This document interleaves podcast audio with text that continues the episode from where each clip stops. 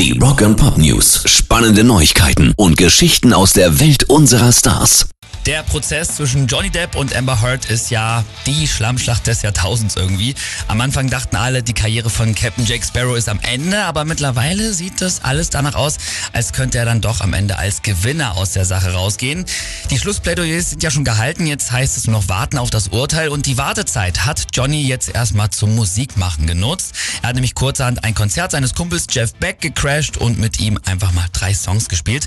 Und auch generell kriegt er aus der Musikbranche große Unterstützung Unterstützung, unter anderem von Alice Cooper oder auch Paul McCartney. Der hat ihm sogar letztens einen Song auf seinem Konzert gewidmet.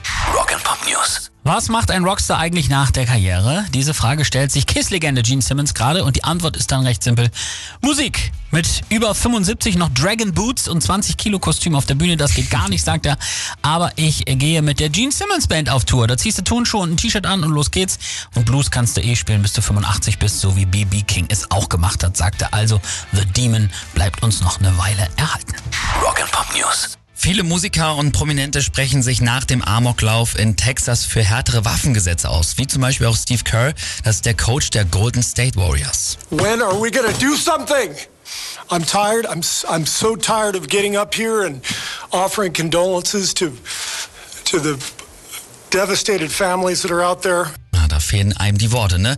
Zuletzt haben auch zum Beispiel Taylor Swift oder Black Sabbath-Gitarrist Geezer Butler zu diesem Thema Stellung bezogen und jetzt hat auch Jack White klargemacht, dass es so einfach nicht weitergehen darf.